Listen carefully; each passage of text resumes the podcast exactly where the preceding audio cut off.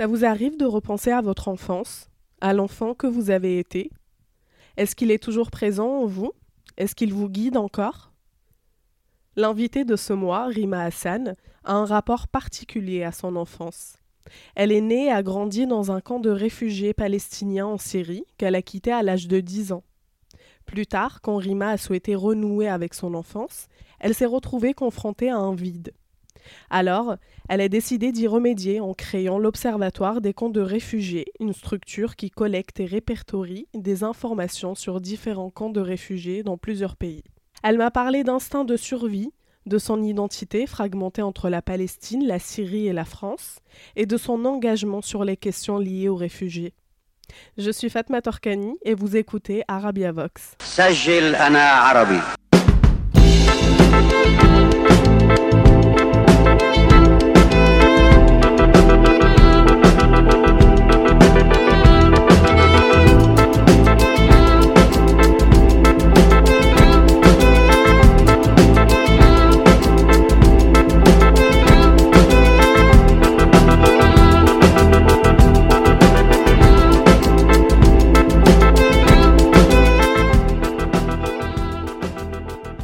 Salut Rima, euh, je suis super contente de t'avoir euh, dans cet épisode d'Arabia Vox parce que euh, tu représentes en fait une des raisons pour lesquelles j'ai créé ce podcast-là. C'est en fait de faire entendre des voix qui soient uniques et inspirantes et surtout fortes du monde arabe et de la diaspora. Et je trouve que toi et ton parcours, c'est exactement ça. en faisant les petites recherches pour cet épisode-là, j'ai vu que tu as dit à un média on ne guérit jamais de son enfance. Et euh, cette enfance-là, toi, tu l'as vécue dans un camp de réfugiés euh, palestiniens en Syrie. Euh, est-ce que tu peux nous en parler pour commencer? Oui, bien sûr, et merci beaucoup pour l'invitation.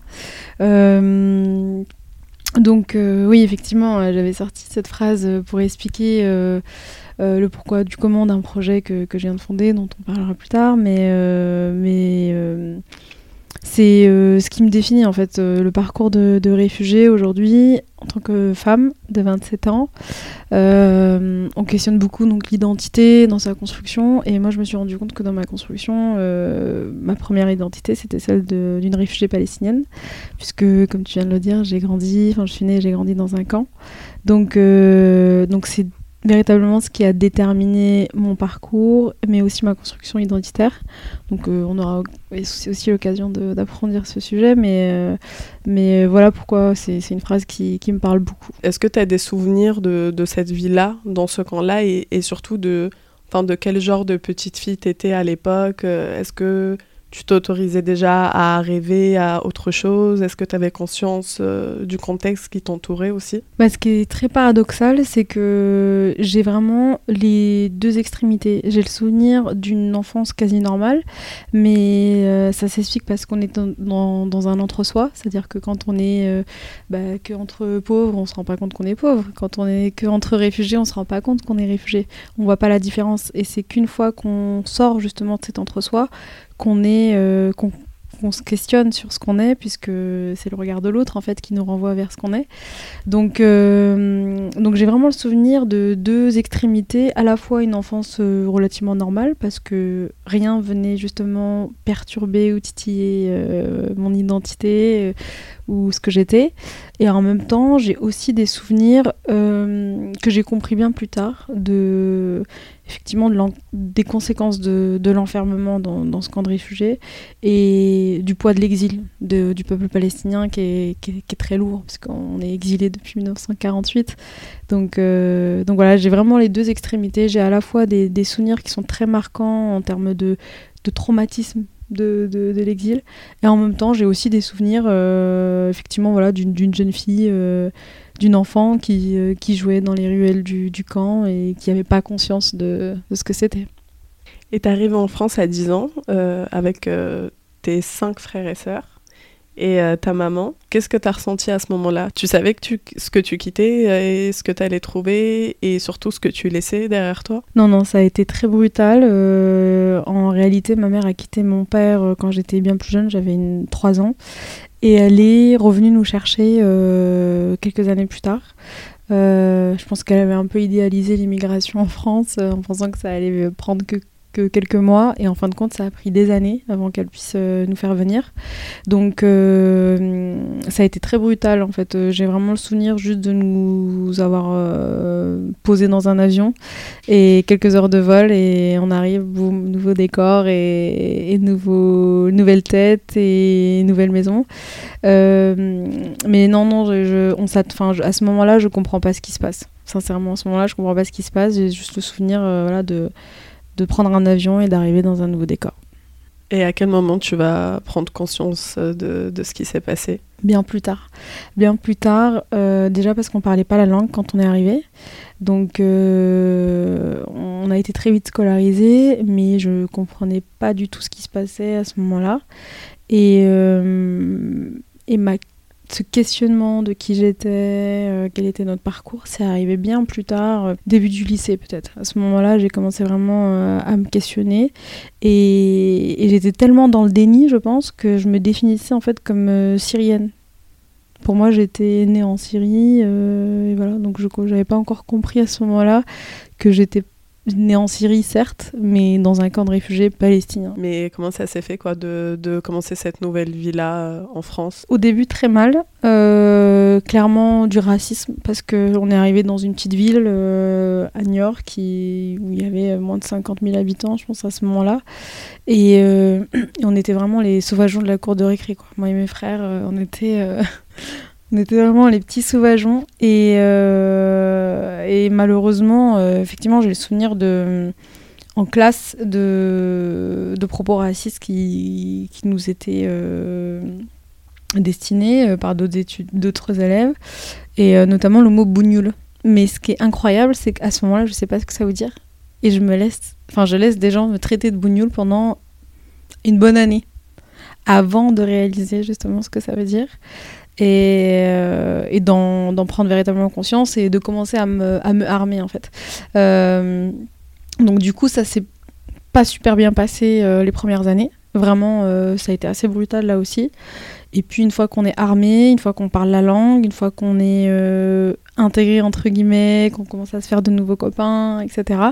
Euh, là, ça, au niveau, à partir du collège, lycée, ça s'est très très bien passé. Mais c'est vrai que quand je suis arrivée, euh, j'étais dans une école primaire où ça a été, euh, ça a été chaotique, quoi, chaotique.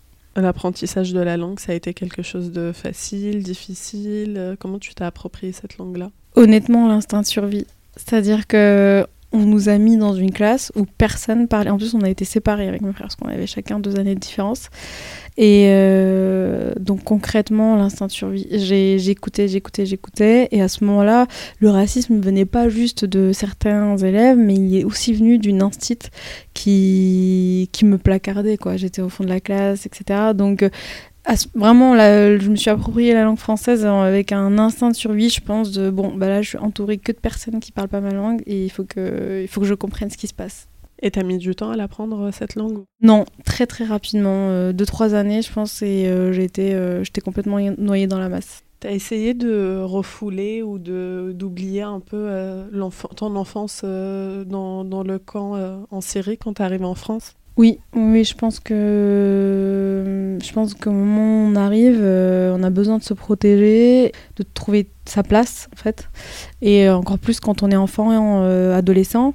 Et, euh, donc j'ai passé un certain nombre d'années à pas du tout penser à, ma vie d'avant. Vraiment, quand je revois ma vie, cette, cette période-là, j'ai vraiment le sentiment qu'il y, a eu un avant-après, mais il n'y a aucune liaison entre les deux. Et euh, c'est vrai que quand je suis arrivée en France, tout était dirigé vers l'avenir et très peu de moments étaient consacrés euh, aux années que j'avais passées justement en Syrie. J'avais une mère qui est euh, très très très attachée à la mémoire euh, palestinienne, donc c'était ancré dans la maison, c'était dans les discussions, mais à ce moment-là, moi je je, je, je, suis pas un bon réceptacle en fait de tout ça. Je, je rejette, euh, ça rebondit sur moi quoi, donc je, je reçois pas ce que les discussions qu'il peut y avoir à la maison, je reçois pas ce que ma mère veut nous transmettre, et ça arrive beaucoup plus tard. Je m'ouvre à tout ça beaucoup plus tard, peut-être au lycée. Mais je pense encore une fois, c'était vraiment dans cette dynamique de j'arrive en France, euh, faut que je trouve ma place, euh, je, je, me fais quelques copains copines et je pense qu'à l'adolescence, euh, bon, comme tout le monde, je veux dire, et c'est ça qui est, qui, est, qui est, incroyable dans l'humanité en fait, quelle que soit notre origine, on a tous les mêmes problèmes et les mêmes préoccupations à cet âge-là. Et donc voilà, j'avais d'autres préoccupations, les copains, les copines, la musique, la danse, enfin voilà. Donc à ce moment-là, je me questionne pas tellement sur ce que je suis, et voilà. Mais ça va venir euh, plus tard puisque tu as été euh, rapporteur. Je ne sais pas si on dit rapporteuse. Rapporteur. Rapporteur. Tu as été rapporteur à la Cour nationale du, du droit d'asile. Tu t'es engagé euh, sur ces questions-là, de l'immigration, des réfugiés. Ça s'est fait comment? Donc effectivement, c'est à partir du lycée où je commence à, à creuser. Alors ça s'est fait en deux temps. J'ai commencé d'abord la quête identitaire, donc quelle est mon identité à proprement parler, et euh, donc là, c'était vraiment vis-à-vis de la Palestine, en fait. J'ai vraiment peut-être passé toute ma année de seconde, première, à questionner ce que c'était être palestinien aujourd'hui. Euh, et, euh, et, ensuite, j'ai compris que j'étais avant tout une réfugiée palestinienne et que j'avais strictement rien à voir, ou que je connaissais rien de la Palestine et que j'avais strictement peut-être rien à voir avec le, mode, le quotidien des Palestiniens qui vivaient en territoire palestinien. donc, donc ça s'est fait en deux temps. J'ai d'abord questionné mon identité palestinienne et ensuite j'ai compris que j'étais une réfugiée. Et là, effectivement, je commence à à m'intéresser à ces questions-là. Et, euh, et j'ai fait du droit globalement pour ces questions-là, des questions de droits de l'homme, de droits humains. Et, euh, et à l'issue de, mon master en droit international, c'était une évidence pour moi. C'est-à-dire que les seuls, les seuls postes auxquels je postulais avaient euh, un lien avec ces questions-là. Et effectivement, voilà, j'ai été intégrée à l'OFPRA, donc l'Office français de protection des réfugiés et des apatrides. Et après un an, j'ai euh, intégré la Cour nationale du droit d'asile pour laquelle je travaille actuellement. Enfin, je travaille toujours, pour laquelle je travaille toujours. Quand on entendait des choses dans l'actualité ou euh, quand on parlait de conflits israélo-palestiniens, ça t'évoque quoi, toi? J'étais euh, très en colère. Honnêtement, j'ai passé quelques années de ma vie où j'étais justement dans cette construction, mais elle s'est faite avec de la colère, quoi. Nécessairement parce que il y a beaucoup d'injustices euh, qui, qui, a été faite à ce peuple-là. Donc, quand on commence à hum, quand on commence à faire un lien avec une histoire aussi lourde, et, son identité, on absorbe. On se dit mais on est, on est de, cette, de cette communauté et on commence à absorber son histoire et son vécu. Et donc ça a été, voilà, j'ai, j'ai, je me suis, enfin, cette construction identitaire, elle s'est faite beaucoup au début avec, euh, avec beaucoup de colère, un sentiment d'injustice et d'impuissance. Et, euh, et, voilà, et petit à petit, je me suis, euh, suis apaisée et je me suis dit qu'à mon échelle, je pouvais peut-être faire quelques trucs. Et quand j'ai trouvé ma place euh, et ma voie aussi professionnelle, bah là, je, voilà, j'avais le sentiment de participer quand même à quelque chose qui, me, qui faisait sens pour moi et pour mon parcours. Tu te sens quand même lié à, à, à ce peuple-là palestinien, même si conscience d'être euh, une réfugiée et de pas être euh, directement, euh, directement influencée par ce qui se passe là-bas? Ouais, c'est un peu le, le, grand malheur du peuple palestinien aujourd'hui, c'est le fait qu'il soit complètement émietté. Et, et l'exil du peuple palestinien, c'est quelque chose qui me, qui me touche profondément parce que hum, on a privé ce peuple-là de juste d'être unis en fait. Donc, euh, donc oui, je, je, me, je, me, sens liée à un noyau dur qui est quand même euh, le, peuple palestinien qui, encore, qui vit encore en territoire palestinien. Nous, on est, euh, moi en tout cas, je fais partie de celles et ceux qui ont été, qui se sont, bah, qui, qui, ont, qui ont été contraints de partir. Donc je me sens liée à un ensemble qui représente rien. C'est-à-dire qu'aujourd'hui, je la vois pas, la diaspora palestinienne. Je ne sais pas où elle est. on a très peu de contacts les uns avec les autres. Et, en même temps, on se sent, je pense, tous appartenir à, bah, à la racine de notre parcours. Moi, si mes grands-parents n'avaient pas eu ce parcours d'exil depuis 1948, j'aurais jamais vécu en Syrie, je serais jamais née dans un camp et je serais probablement pas là aujourd'hui en train de parler de mon histoire. Donc, euh, euh, tu as fondé donc euh, l'année dernière euh, l'Observatoire des comptes de réfugiés, dont tu es présidente. Et, et du coup, c'est ça, ça continue, c'est dans la lignée de, de, ton engagement sur la question de réfugiés. Est-ce que tu peux nous parler de déjà d'où est, -ce d'où est venue cette idée-là de fonder, parce que c'est quand même un, un acte important, et, et de s'engager encore plus en fait sur, sur ces thématiques-là alors, euh, ce qui s'est passé après l'obtention de mon master 2, euh, j'ai fait euh, deux années de thèse qui traitaient de la question du droit applicable dans les camps. Et à ce moment-là, je commence à peine à m'autoriser à changer de bord, c'est-à-dire me dire bon, je suis une ancienne réfugiée, mais j'ai pas juste envie de me définir comme une réfugiée, j'ai envie à un moment donné d'étudier la question, quoi et d'avoir une casquette presque de, scientifique sur la question. Euh, et, du coup, je commence à étudier euh, cette question euh, et, je me rends compte d'un certain nombre de, de limites qu'il y a sur ces questions, c'est-à-dire qu'on a très très peu d'informations aujourd'hui sur la manière dont les camps sont gérés, administrés, installés dans le monde. On a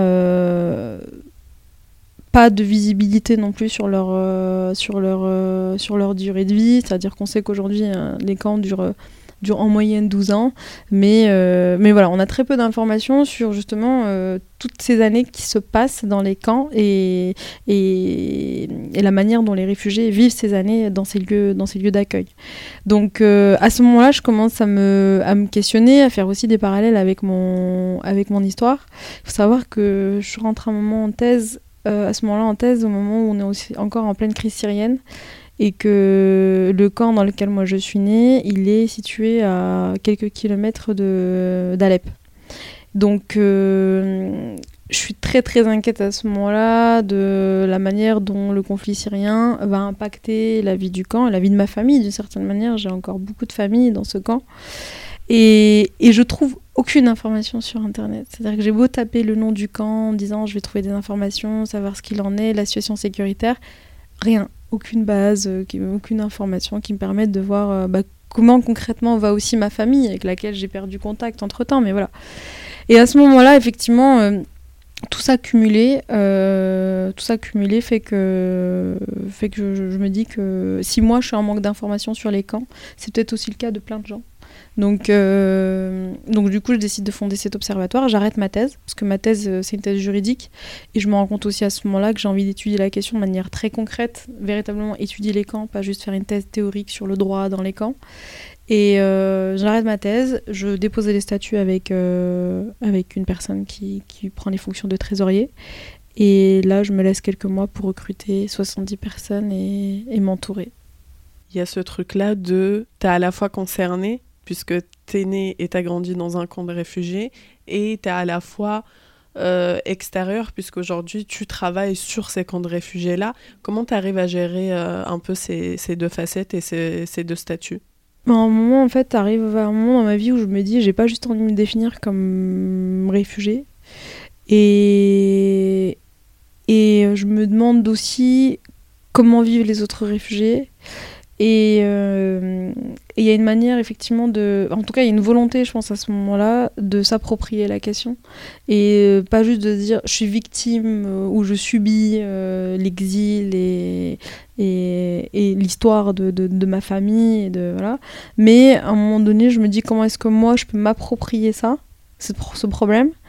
Qu'est-ce que je peux faire pour ce problème? Et comment est-ce que je peux m'y prendre pour que ce que je dis souvent c'est et je l'avais dit également dans une autre interview mais euh, moi j'ai eu la chance de, quitter ce camp de réfugiés. Aujourd'hui je suis là j'en parle euh, si je peux en parler c'est parce que je suis sortie de ce camp là et et j'ai eu énormément de mal du coup à un moment donné à vivre avec ça à me dire bah, pourquoi moi d'une certaine manière pourquoi moi ma famille. Et, euh, et je pensais énormément du coup aux membres de ma famille qui étaient aussi restés dans ce camp. Donc, euh, donc voilà, arrive un moment où je me dis, euh, je peux pas juste euh, vivre avec le fait que moi j'ai vécu dans un camp et tracer ma route, mais j'ai envie de me retourner sur celles et ceux qui sont restés dans ces camps-là et, j'ai envie que le monde sache que qu'ils vivent dans ces conditions-là. Ça va être quoi les actions concrètes que vous allez mener Comment vous allez procéder?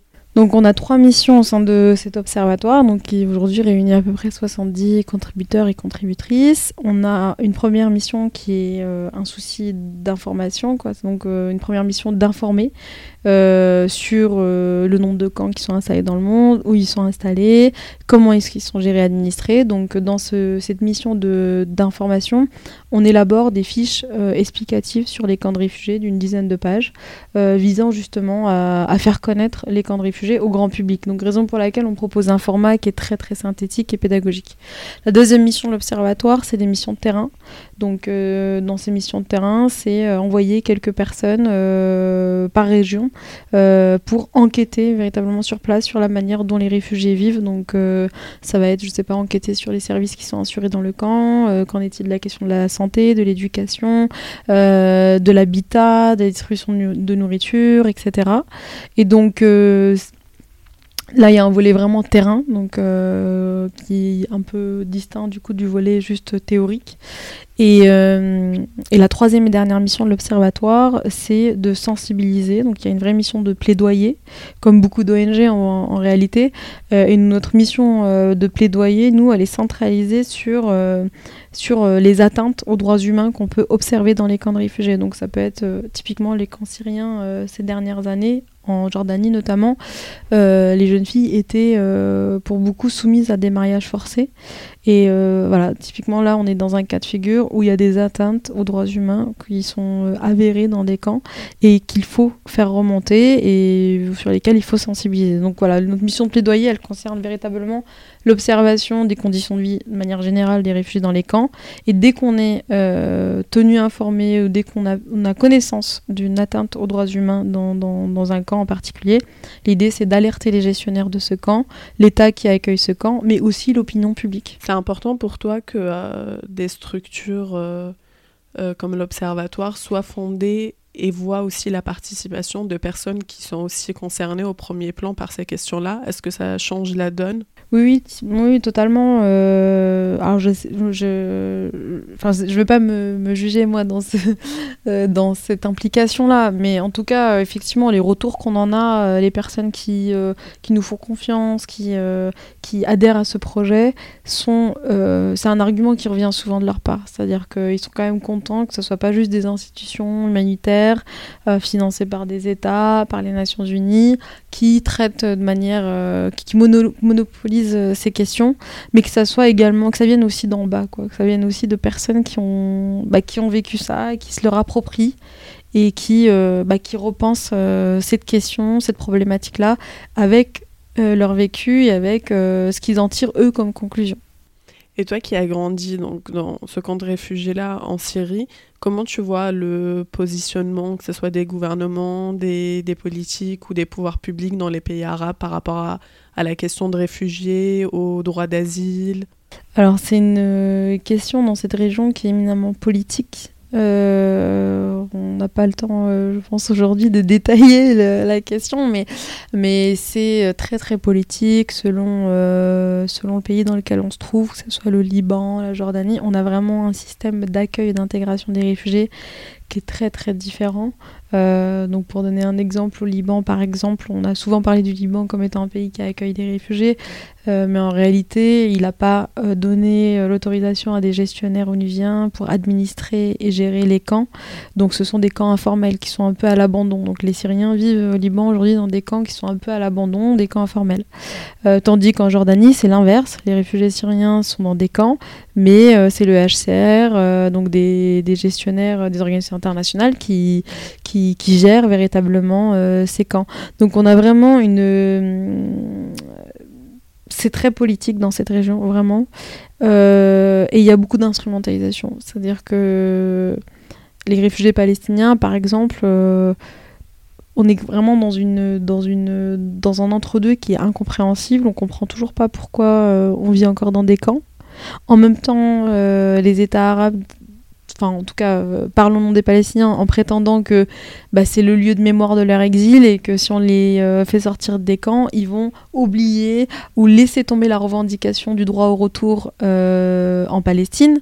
Et donc il faut les laisser dans des camps parce que bah, ça conditionne d'une certaine manière, manière leur, leur mémoire. Et voilà, donc il y a, je pense, un mélange d'hypocrisie, de de, problématiques politiques qui rentrent en jeu et bien entendu euh, d'intérêt euh, dans, cette région. Chaque, euh, chaque État pense à son, à son intérêt propre. Et pas que dans cette région d'ailleurs. Pour revenir sur cette question-là de ton identité en tant que palestinienne, je, je trouve que toi, c'est super intéressant le fait que tu aies un peu trois identités, parce que tu es à la fois réfugiée, tu es, à la fois palestinienne, tu es à la fois française. Toi, ça t'évoque quoi le fait d'être arabe? Ça m'évoque beaucoup de choses. Euh, mais voilà, moi je suis vraiment dans cette, euh, dans cette souffrance de l'exil des Palestiniens. C'est-à-dire qu'on est, on est en quête justement de, de d'attaches culturelles, euh, d'attaches avec un territoire qui, qui ne nous appartient pas aujourd'hui et qu'on ne peut pas s'approprier euh, comme on le voudrait. Donc euh, on, est, euh, on est vraiment... Enfin, c'est très compliqué pour les Palestiniens. En tout cas, les Palestiniens qui sont dans mon cas, c'est très compliqué parce qu'effectivement, on, on a un pays d'accueil, voire deux. Donc moi, j'ai la France, mais aussi la Syrie. C'est mes deux pays d'accueil. Et puis j'ai mon pays d'origine qui qui est la Palestine. Mais mais l'arabité, en tout cas dans, dans, mon cas, elle est, euh, elle est euh, très problématique parce qu'elle est, elle est, elle est de façon permanente dans la revendication. Et je pense pas que ce soit une manière saine de vivre euh, son identité ou son arabité. donc moi j'envie les Libanais, j'envie les Jordaniens, j'envie les Égyptiens, les Tunisiens, les Marocains et les Algériens qui, bah, d'une certaine manière, même s'ils sont en situation de d'exil ou d'immigration, ils ont quand même euh, un pays de rattachement qu'ils peuvent visiter, un peuple qui vit, euh, qui vit sur ce même territoire. Et donc, euh, ça sécurise, mine de rien, ça sécurise. Donc, donc voilà, je, je, trouve que c'est assez compliqué parce que l'identité arabe palestinienne est systématiquement dans, dans la revendication, en fait. Elle doit l'être. Et est-ce que, euh, par exemple, en arrivant en France, quand tu t'es retrouvé avec d'autres euh, enfants euh, d'immigrés, qui soient du Moyen-Orient, d'Afrique du Nord, est-ce que tu as senti qu'il y avait un lien entre eux, et toi, ou est-ce que tu t'es sentie totalement différente? Non, non, je pense qu'il y a tout de suite un lien. Alors en plus, moi j'ai grandi, bon, alors c'est pas la ZUP et le, de, de, de, de, grandes villes comme Paris, mais j'ai grandi dans un petit quartier populaire, etc. Donc il y avait quand même un petit quota de personnes qui étaient euh, étrangères et je pense que on, on, s'identifie dans euh, dans nos misères respectives. Donc euh, donc oui nécessairement en ce moment-là, moi je me reconnais totalement dans mes dans mes potes qui viennent d'Afrique, qui viennent du Moyen-Orient, qui viennent de d'autres régions. Donc oui totalement. Depuis, est-ce que tu as pu retourner enfin retourner non puisque tu n'es jamais allé, mais est-ce que tu as pu aller en Palestine, en territoire palestinien? Non, non, non. Je... Pourtant, j'ai la nationalité française, donc euh, a priori, parce qu'il faut savoir que nous, on a, comme on était des réfugiés, on n'avait pas de nationalité. Euh, on n'avait pas de nationalité vu que l'État palestinien n'est pas n'est pas n'est pas reconnu. Donc, euh, donc j'ai eu ma première nationalité à 18 ans. Et donc, c'est ma nationalité française. Et, ce qui est très euh, paradoxal dans mon histoire en plus, c'est qu'il faut savoir que la Syrie était sous mandat français. Donc euh, en fin de compte, c'est le pays qui, qui, nous a colonisés d'une certaine manière qui euh, me donne un premier, une première carte d'identité que j'ai à 18 ans et un passeport. Donc non, non, j'ai jamais du coup entamé cette démarche, tout comme je ne suis jamais retournée dans le camp en Syrie. Et est-ce que tu eu cette volonté-là de soit partir en Palestine, soit en Syrie?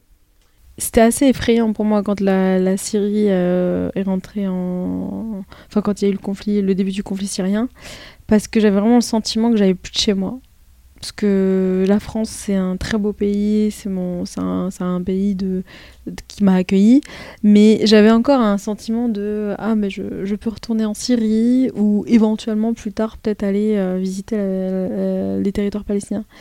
Et quand il y a eu la guerre en Syrie, j'avais vraiment le sentiment que bah déjà la Palestine, je faisais pas une croix dessus, mais je me disais, enfin j'ai peur de ce que je vais voir d'une certaine manière. C'est tellement euh, conflictuel, c'est tellement lourd. Je pense que ça se prépare, surtout quand euh, c'est nos grands-parents ou nos parents qui ont quitté ces terres-là dans des situations de, guerre, euh, et qu'ils ont été contraints de quitter leur territoire, leur maison, et qu'ils n'ont jamais pu récupérer leur, jamais pu revoir leur terre. Ça se prépare, donc je me suis en réalité, je pense, pas, pas sentie prête et, à faire ce voyage-là. Et, j'avais encore comme refuge, entre guillemets, bah, moi, le pays qui m'a vu naître, c'est quand même la, Syrie. Quoi. Donc euh, c'est là où j'ai tout mon attache, mon environnement familial aussi. Ce que je disais, c'est que j'ai mes oncles, des tantes qui sont dans ce camp. Et quand la Syrie est entrée en guerre, c'était euh, chaotique pour moi. J'avais l'impression que, que je fuyais systématiquement euh, quelque chose qui était explosif. Quoi. Donc j'avais le sentiment que je ne pouvais pas aller en territoire palestinien.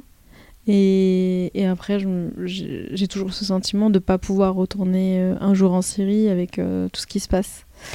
Donc, euh, donc voilà, pourquoi pas, mais en tout cas pour le moment, la question ne se pose pas vu la situation sécuritaire de l'un et de l'autre.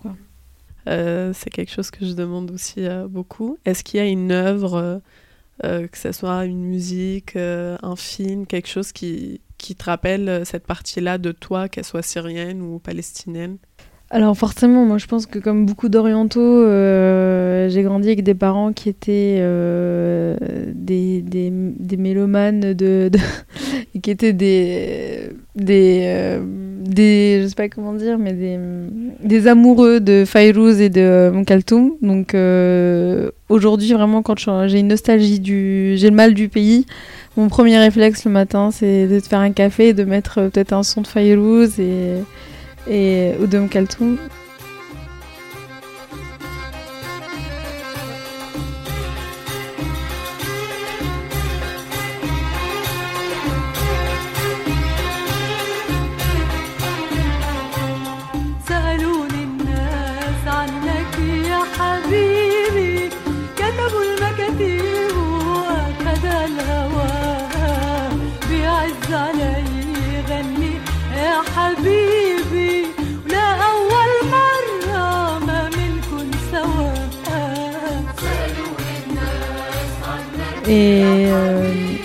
mais, euh, mais une œuvre à part entière, c'est euh, et je l'ai vu en plus dans le dans le dans le lancement de ton, de ton podcast, c'est le poème de Mahmoud Darwish, Sajel ana arabi.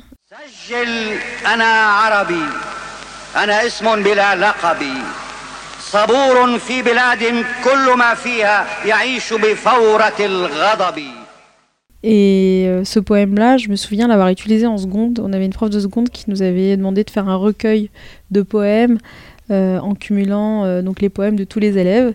Et on avait un recueil du coup de la classe, un recueil de poèmes de la classe. Et elle nous avait demandé de choisir un poème qui nous, bah, qui, qui nous touchait. Et à ce moment-là, je ne sais pas pourquoi, mais ça correspond à la période où j'étais en train justement de, revendiquer, de, me construire. Et je choisis le poème de Mahmoud Darwish, Sajlan Arabi. Et, hum, et ça m'a beaucoup aidé en fait, juste à être en paix avec euh, ce que j'étais et, à affirmer que j'étais arabe. Et tu te souviens comment tu l'as connu ce poème-là? en fouillant, j'ai commencé euh, à m'intéresser à la culture palestinienne, euh, à lire euh, beaucoup sur la culture palestinienne, sur, hum, l'histoire de la Palestine, mon histoire en fin de compte. Et il y a deux poèmes qui m'ont touchée, c'est Mautini et, et Sagesse en arabe. Mautini, Mautini. الجلال والجمال والثناء والبهاء في رباك في رباك. والحياة والنجاة والهناء والرجاء في هواك في هواك.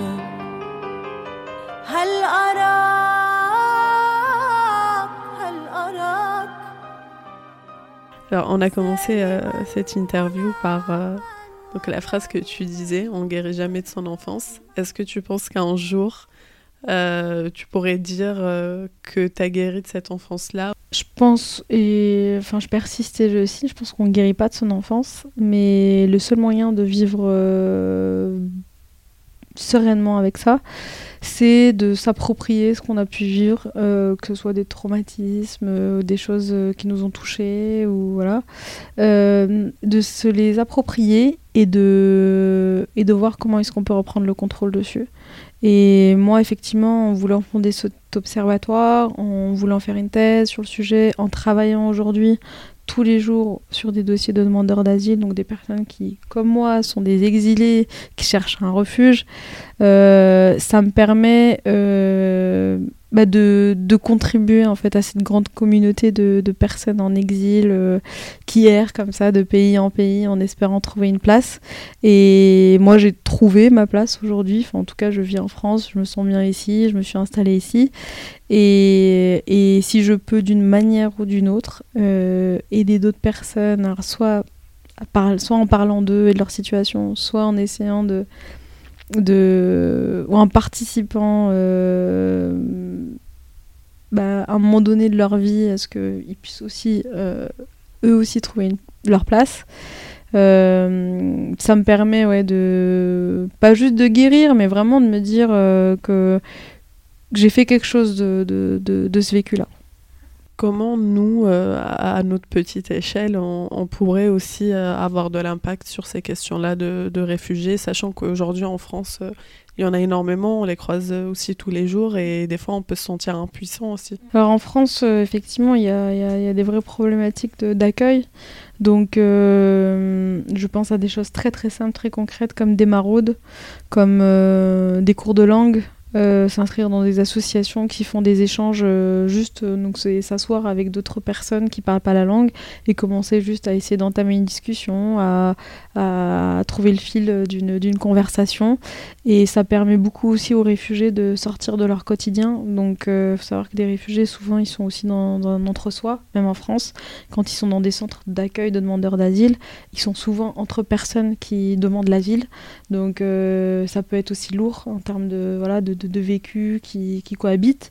Donc euh, ça permet aussi aux réfugiés voilà, de, de, sortir de, ça, de rencontrer des personnes qui, vivent autre chose, qui, vivent un autre quotidien. Mais voilà, je pense à des choses très simples. Et pour les réfugiés qui vivent dans des camps, il y a des maraudes qui sont organisées, par exemple, euh, ou voilà, participer à des, des, ateliers qui sont organisés par des associations. Et de manière plus large, euh, s'informer s'informer, prendre du temps, prendre du temps pour voir comment euh, vit telle communauté, telle communauté. Parce que pour moi, alors je, le dis ici, mais je le dis aussi ailleurs, on n'a pas de crise de réfugiés en France, on a une crise d'accueil. C'est une crise d'accueil qu'on a, c'est pas une crise de. Quand on regarde les chiffres, euh, c'est pas ici, hein, qui, euh, c'est pas ici que, qui sont les réfugiés. Hein, ce sont dans d'autres pays. Il faut savoir que 80% des réfugiés s'installent dans des pays voisins de leur pays d'origine. Donc euh, celles et ceux qui arrivent à franchir la porte de, l'Europe, c'est euh, c'est qu'un faible pourcentage. Donc euh, du coup, si on veut véritablement s'intéresser à cette communauté, il faut aussi regarder ce qui se passe en dehors de l'Europe et, s'intéresser à eux tout simplement. Donc prendre le temps euh, de s'informer. Est-ce qu'il y a un endroit où on peut suivre le travail de l'Observatoire des comptes des réfugiés? Oui, alors c'est vraiment en cours euh, pour le site. Donc le site sera prêt, euh, on croise les doigts pour mi-mars. Et on va commencer à publier les premières fiches qu'on a fait sur les camps. Donc là, on a étudié plus d'une cinquantaine de camps. Et on peut euh, actuellement nous suivre sur les réseaux sociaux, donc Facebook, LinkedIn, Twitter, sur lesquels on, a déjà commencé à faire parler de nous et à communiquer sur les camps sur lesquels on a pu déjà commencer à, à travailler. Merci beaucoup, Rima. Merci à toi, Fatma. C'est la fin de cet épisode. J'espère qu'il vous a plu. N'hésitez pas à commenter et à noter avec plein d'étoiles si vous m'écoutez sur Apple Podcast. Vous pouvez aussi venir suivre Arabia Vox sur les réseaux sociaux, Facebook, Twitter et Instagram. À bientôt!